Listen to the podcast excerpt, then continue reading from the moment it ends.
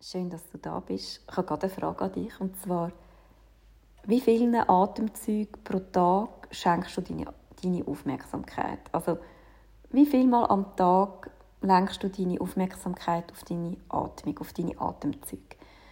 So im Schnitt machen wir etwa 17.000 bis 20.000 Atemzüge pro Tag. Und ich für mich widme mich meinem Atem während meiner Yoga-Praxis, aber sonst eigentlich nicht groß. Und das ist ja eigentlich schon noch spannend. Die Atmung ist das einzige Körpersystem, wo einerseits unbewusst und ganz ohne unser Zutun funktionieren tut und andererseits können wir es aber ganz bewusst kontrollieren. Und das ist eigentlich ähm, etwas mega Spannendes, oder? dass wir das einzige Körpersystem haben, wo ganz ohne unser Zutun funktioniert und andererseits wir aber dort eben auch Einfluss nehmen können. Und ich habe mal ganz einen interessanten Satz gelesen, und zwar, wie wir atmen bestimmt, wie wir uns bewegen, wie wir denken und fühlen. Und wie wir uns bewegen, denken und fühlen bestimmt, wie wir atmen. So der Zustand von unserem Geist und der Zustand von unserem Atem sind untrennbar miteinander verbunden. Oder anders gesagt, die Qualität von unserer Atmung ist direkt mit unserer Lebensqualität und unserer Gesundheit verbunden.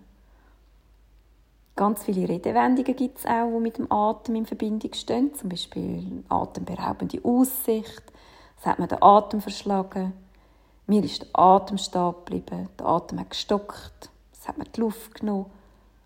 Aber auch, ich komme wieder zu Atem, ich lege eine Atempause ein, ich kann jetzt aufatmen. Und meistens kommt es gar nicht in den Sinn, dass die Redewendungen direkt mit einer körperlichen Erfahrung zusammenhängen. Wir können eine Weile ohne Essen sein und auch ohne Trinken, aber nur eine ganz, ganz kurze Zeit ohne Atem. Und unser ganzes System ist darauf ausgelegt, zu schnaufen, um das Überleben sicherzustellen. Haben wir zu wenig Luft, wird der Atem unregelmäßig. Wir schnappen nach Luft, es kommt zu Erstickungsängsten, unser Geist wird ganz unruhig.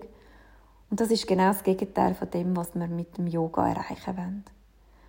Der Atem ist nicht nur unsere Lebensader, sondern er verbindet uns auch auf einer höheren Ebene.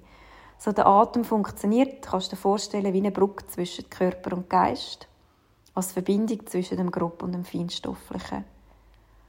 Und über den Atem können wir zu etwas Feinerem, gelangen. Der Atem lässt uns so ein wie Teil von einem größeren Ganzen werden oder erfahren. Und so, wenn du jetzt auf deinen Atem los ist, wird er mit dir reden.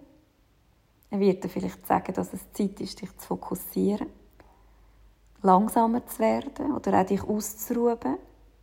Und das kannst du erfahren im Alltag, wie auch auf der Yogamatte. So, vielleicht schenkst du heute an diesem Tag deinem Atem oder deinen Atemzügen ein bisschen mehr Aufmerksamkeit und bedankst dich bei deinem System, dass es einfach so funktioniert mit Schnaufen. Ich hoffe, du hast einen freien, guten, gesunden Atem. Bis ganz bald. Namaste.